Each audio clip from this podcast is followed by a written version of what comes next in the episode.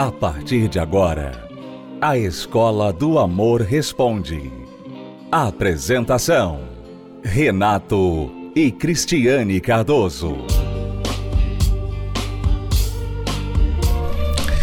Olá, alunos, bem-vindos à Escola do Amor Responde, confrontando os mitos e a desinformação nos relacionamentos. Onde casais e solteiros aprendem um amor inteligente. Uma das faltas que são mais comuns na informação dentro dos relacionamentos é com respeito a dinheiro. Você sabe que no nosso sistema de educação, na escola, né, pouco aprendemos sobre realmente administrar dinheiro a gente aprende sobre muitas outras coisas que são questionáveis em termos de benefício. Você aprende até é, como somar o dinheiro. você aprende a somar. Mas a matemática. é, a mas... matemática, mas você não sabe como lidar com o dinheiro. Né? Administrar, né? exatamente. Administrar o dinheiro, né? A educação financeira, que é outra coisa. Aí, que tá usa aí... matemática, mas não é só matemática. Tá aí né? outra matéria que nós deveríamos acrescentar também, se nós tivéssemos poderes aqui Exato, no Brasil. no currículo educacional. Bom, e por isso, quando as pessoas se tornam adultas, elas têm muitos problemas com respeito a dinheiro, né? não sabem administrar a vida financeira. E poucas coisas geram mais discussões, mais discórdias entre casais do que o assunto de dinheiro. Né? Aquelas brigas de ah, por que, que você comprou isso? Ah, mas a gente eu queria comprar agora, por que, que a gente não compra agora? A gente tem o dinheiro. Por que, que você é tão pão duro, tão mão de vaca? Né? Então as brigas sempre giram em torno de alguma coisa relacionada a dinheiro. Aliás, a maioria dessas brigas. Então vamos falar sobre três coisas que os casais podem fazer para evitar essas brigas. A primeira coisa é evitar ficar jogando a culpa sobre o outro. A pessoa tem que entender que as decisões tomadas sobre dinheiro pelos indivíduos dentro de um casamento normalmente são influenciadas pela maneira que essas pessoas aprenderam a usar o dinheiro, pela maneira que elas veem o dinheiro. Por exemplo, algumas pessoas veem o dinheiro como uma ferramenta de segurança de proteção, em outras palavras. Eu preciso ter um dinheiro para que, se amanhã, por exemplo, alguém aqui em casa ficar doente, eu tenho dinheiro para pagar um médico, para uhum. pagar um remédio. Então é uma ferramenta de proteção. Muitos veem o dinheiro primordialmente como uma ferramenta de proteção. Se eu perder o emprego amanhã, eu preciso ter esse dinheiro aqui guardado para casos de emergência. Muito bem. Então, dinheiro é visto como segurança por muitas pessoas. Para outras pessoas, dinheiro é visto como uma ferramenta de prazer. Ou seja, eu tenho dinheiro, eu quero viajar, eu quero comprar essa bolsa, eu quero comprar esse carro, aquela moto, aquele sonho de infância. Eu vou comprar, porque eu gosto disso e vai me fazer feliz. Quer dizer, ela também precisa da segurança do dinheiro, mas às vezes esse tipo de pessoa coloca o prazer acima da necessidade de segurança. E normalmente os casais têm essas duas diferenças, né? Um é mais para segurança e outro é mais para gastar, para usar o dinheiro para o seu próprio prazer. E aí o que acontece? Porque normalmente assim, você, raramente eu vejo, não sei se você já viu, Renato, mas eu não me lembro de nenhum casal uhum. que os dois são assim bem cuidadosos com o dinheiro, de não gastar nada nada, absolutamente nada. Sempre tem um que gasta mais, sempre tem um que, se pudesse, usaria mais, uhum. né? Quer dizer, só por isso você já vê que existe essa diferença e que vai dar problema se a pessoa não souber lidar com essa diferença. Porque eu não quer dizer que um está mais certo que o outro, uhum. né? São maneiras diferentes de ver o dinheiro, de usar o dinheiro. O problema é a falta de equilíbrio e querer impor sobre o outro a sua maneira de usar o dinheiro, como em todas as áreas dentro do casamento. Então, não fique culpando a outra pessoa, julgando a outra pessoa, você tem que entender as maneiras diferentes que o dinheiro é visto dentro do casamento. E em vez de ficar culpando, é melhor vocês falarem sobre o assunto que está em questão. Ah, essa conta que está atrasada, é essa conta que a gente tem que pagar e não temos o dinheiro. Em vez de ficar falando, ah, é culpa sua que a gente não tem dinheiro, Vamos falar sobre como nós vamos resolver esse problema agora, né? em vez de ficar culpando a outra pessoa. Eu aprendi a lidar com essa situação porque nós temos essa diferença. O Renato é mais de segurar e eu sou mais de gastar. E eu aprendi a lidar com essa situação da seguinte forma: se o Renato se sente melhor tendo o dinheiro guardado, então eu sempre vou ter um dinheiro guardado. O que antes, no início do nosso casamento, eu não entendia. Tinha o dinheiro, eu achava, bom, eu posso gastar esse dinheiro aqui, todinho. Né? Até chegar no final do mês e ter outro. É, era assim, eu não tinha essa visão de guardar. Loucura, né? se eu tinha o dinheiro, paguei as contas, sobrou alguma coisa, vou usar. Vou usar, tô precisando, quero, vou usar. Não tinha essa o Renato não. O Renato é o que sobrar guarda debaixo de sete chaves. Então, nós tivemos essa diferença. Inclusive, teve uma época até que o Renato tirou o cartão de crédito de mim, porque a gente não estava conseguindo lidar com essa diferença. Errado. Vou só para pontuar aqui: foi errado, não resolve o problema você tirar o cartão de crédito, é. a carteira. Porque o que você quer não é que a pessoa não tenha cartão de crédito. O que você quer é que a pessoa aprenda a usar o cartão uhum. de crédito. Uhum. Então, o que, que a gente fez? Depois da gente aprender, né, que não é assim, então eu comecei a guardar. Então, toda vez tinha que ter dinheiro. Se o Renato perguntasse assim: tem dinheiro na conta? Tem. Nunca pode não ter. Nunca pode não ter. Tem que ter. Então, por exemplo, se eu quero comprar uma coisa, se não der para ter dinheiro na conta, então não posso comprar. Então eu comecei a viver assim, sempre tendo um dinheiro guardado. Então, se eu peço alguma coisa para ele e ele fala: "A gente tem dinheiro para comprar isso?" Tem. Uhum. Então tá bom. E nós procuramos nunca comprar nada a crédito. Se não podemos comprar, não vamos comprar, porque, é. enfim, é, é uma coisa nossa, pessoal. Bom, essa é a primeira coisa. Segunda coisa, segunda dica: seja honesto sobre os seus gastos. Ou seja, não esconda do seu parceiro o que você gastou tentando se esquivar, escapar, tentando tirar vantagem do fato do que o outro não vai saber ou pode não saber. Ou do fato que ah, foi com meu dinheiro. Não. Sejam transparentes sobre os gastos de vocês. Isso vai eliminar muitas questões, não só de dinheiro, como também de confiança. Porque se você fizer isso, sempre virá a questão: que mais? O que mais ela está escondendo de mim? O que mais ele está escondendo de mim? Tá? Então, sejam honestos sobre os gastos. E terceira coisa, descubram quem é melhor em qual papel na economia do casal. Quer dizer, quem é o melhor contabilista dentro da família, né? Quem é o melhor contabilista do casal? É a esposa que é mais organizada, é a esposa que gosta de colocar tudo lá nas planilhas, no computador, que é organizada com as pastinhas dela de todos os recibos por meses do ano, até coloridos diferentes, cores diferentes. É ela que é organizada dessa forma, então deixe ela organizar as finanças da família. Que não significa dizer que ela vai tomar as decisões sozinha, mas ela é organizada. Então, tire vantagem disso alguém é mais econômico, então que ele fique responsável da parte da economia da família. A gente precisa guardar para isso o planejamento do que vamos fazer lá na frente, como falamos há pouco. Se um casal prefere não fazer nada a crédito, comprar nada a crédito, então alguém tem que fazer o planejamento de como nós vamos economizar e quanto para podermos ter X de dinheiro para tal dia, tal época, podemos comprar isso que nós queremos. Então alguém precisa assumir este papel. E os dois têm qualidades, habilidades diferentes. Quando os dois se permitem encaixar nas suas próprias habilidades, eles fazem uma equipe perfeita. É, eu gostaria até de comentar sobre um casal que nós é, ficamos sabendo da situação deles, porque é bem difícil quando a situação é assim. Olha, ele só que ganhava dinheiro, só ele tinha um salário, ela não.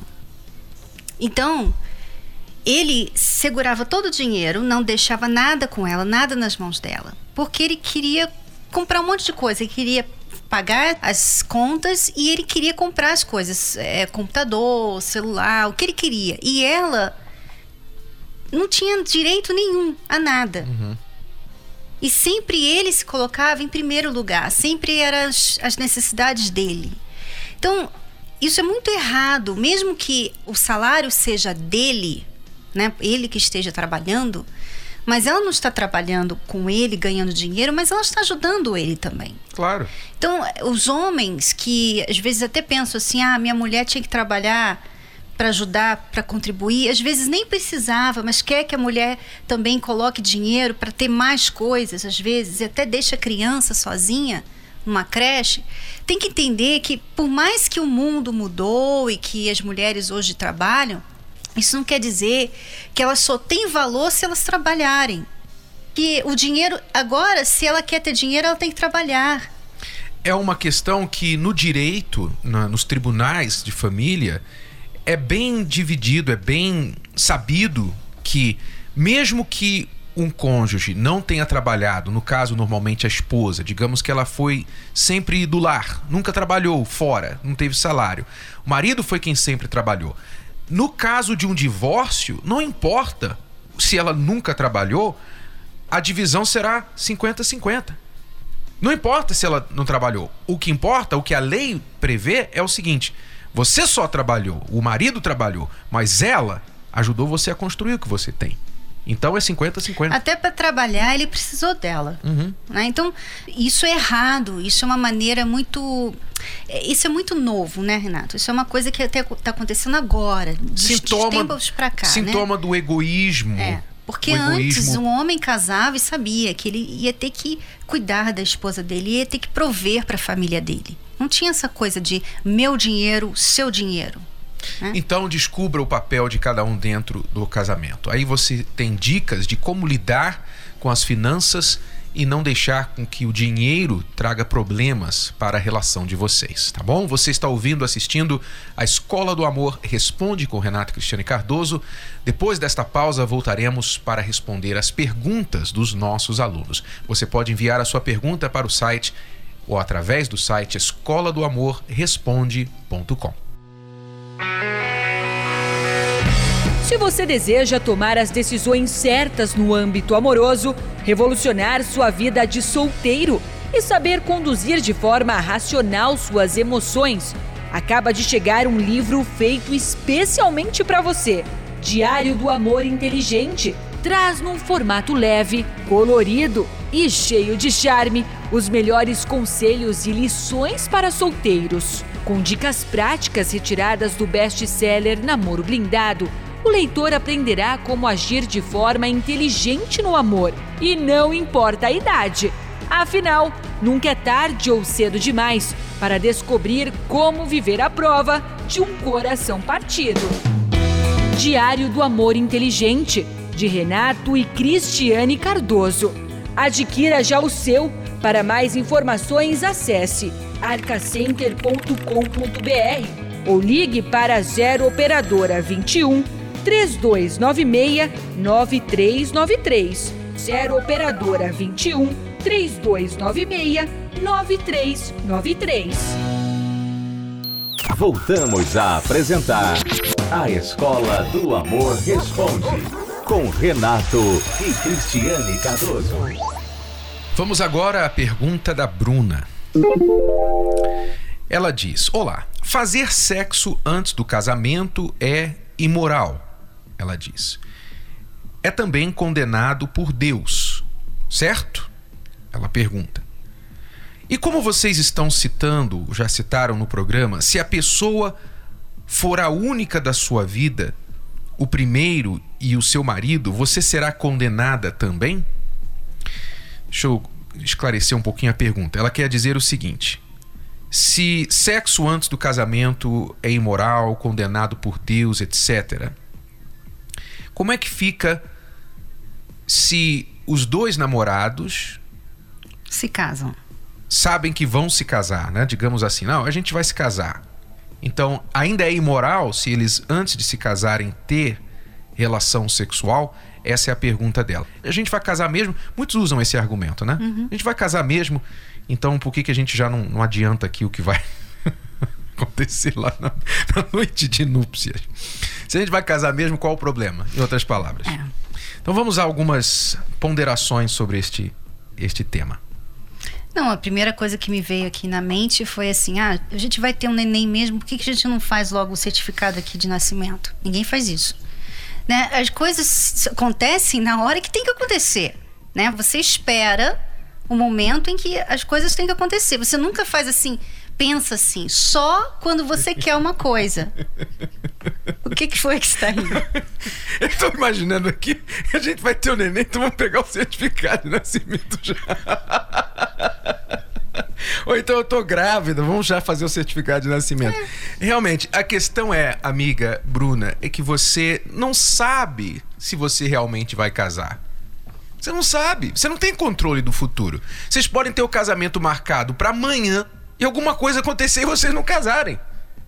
Quantas vezes isso acontece? Alguém nos escreveu, a moça dizendo, a mulher dizendo que ela estava noiva para casar e 12 dias antes do casamento o marido morreu, o, o noivo morreu. 12 dias antes de casar. Quer dizer, não esteja tão certa de que, ah, mas a gente vai casar mesmo, então não tem problema. Isso é uma, uma das coisas. Outra coisa, você sabe qual é uma das maneiras mais certas de um homem perder interesse numa mulher? Sabe qual é? É ela ir pra cama com ele.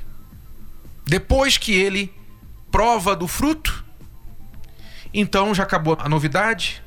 Ele não tem mesmo compromisso de marido para com ela então agora, o que, que ele vai fazer? É muito comum isso acontecer entre os casais. Tanto é que é proverbial aquela frustração de muitas mulheres da manhã seguinte, quando depois do sexo ela foi para a cama com o rapaz à noite, amanheceu, ela esperando a ligação dele e ele não ligou para ela. Por que, que isso é proverbial? Porque quando a mulher se entrega para o homem fisicamente, ela espera mais compromisso da parte dele. E ele, quando come a fruta, antes da festa, né? Ele então pensa: ah, essa festa acho que eu não vou mais não. já vi o que vai ter lá. eu já vi o que vai ter nessa festa, acho que não preciso ir mais não, já comia a fruta da festa. É, e, e, além de perder o interesse, você passa uma mensagem para ele é o seguinte: eu sou super fácil. Você me levou para cama, né? Quer dizer, outra pessoa pode me levar para cama também, porque uhum. ele me levou, outro homem pode me levar também. São tantas mensagens que você passa através dessa facilidade que você dá para um homem levar você para cama, que não vale a pena. Não vale a pena por uma noite de prazer não vale a pena. Vale mais a pena você esperar e fazer a sua lua de mel realmente ser lua de mel. Poxa, vocês esperaram, vocês se guardaram. Chega no dia, é a noite das noites. Né? Diferente de muita gente que a lua de mel é mais uma, mais um dia, mais uma noite que eles vão passar juntos, que não tem nada nada diferente. E pela questão moral que você citou, né, dizendo que é imoral é, o sexo antes do casamento, Pense numa analogia. Vamos pensar. Você pergunta: bom, se a gente vai casar mesmo, qual o problema de adiantar esse, essa parte? Pense assim: e se você roubar dinheiro do seu patrão hoje? Você roubar dinheiro dele hoje, na intenção de devolver lá na frente.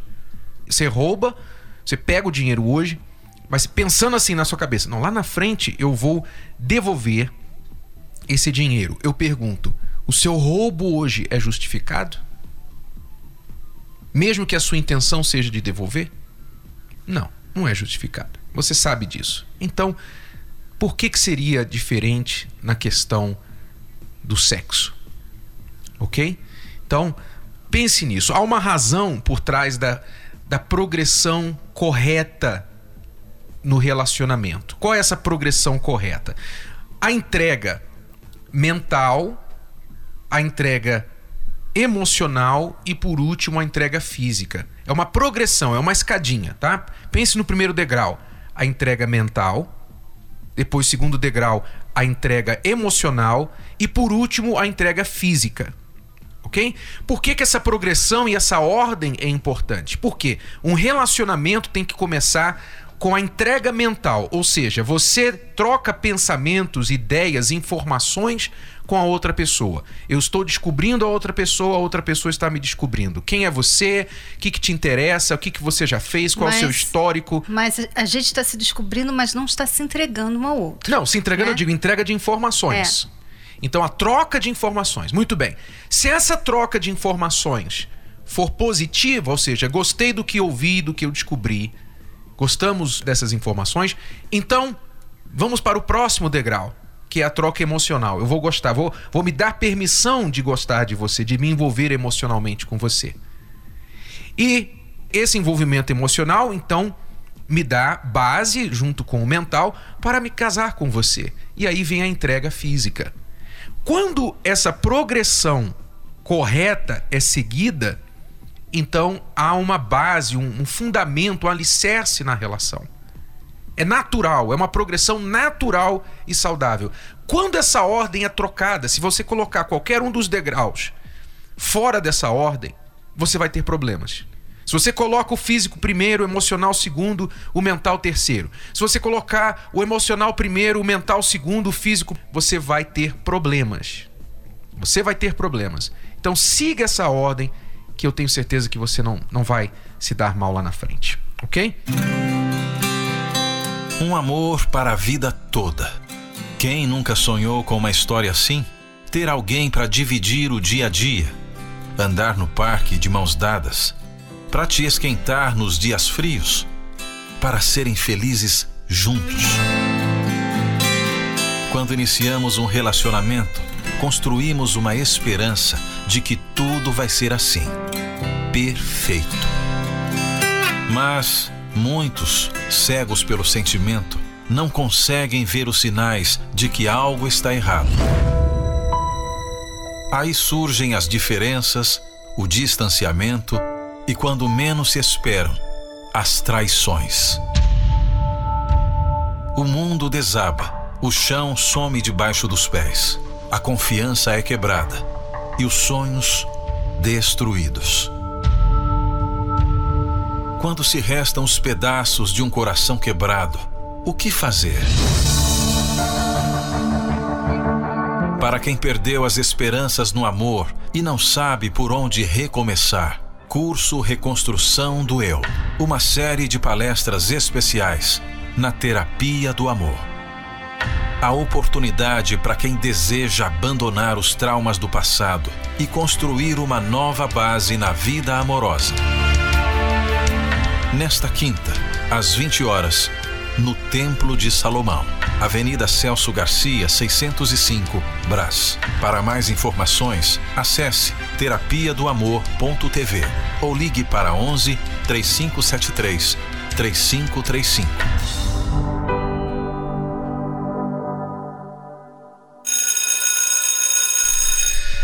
Bom, você esperamos que aprendeu bastante na aula de hoje. Falamos de várias coisas hoje, né? uhum. né? Ah, programa. Falamos de dinheiro.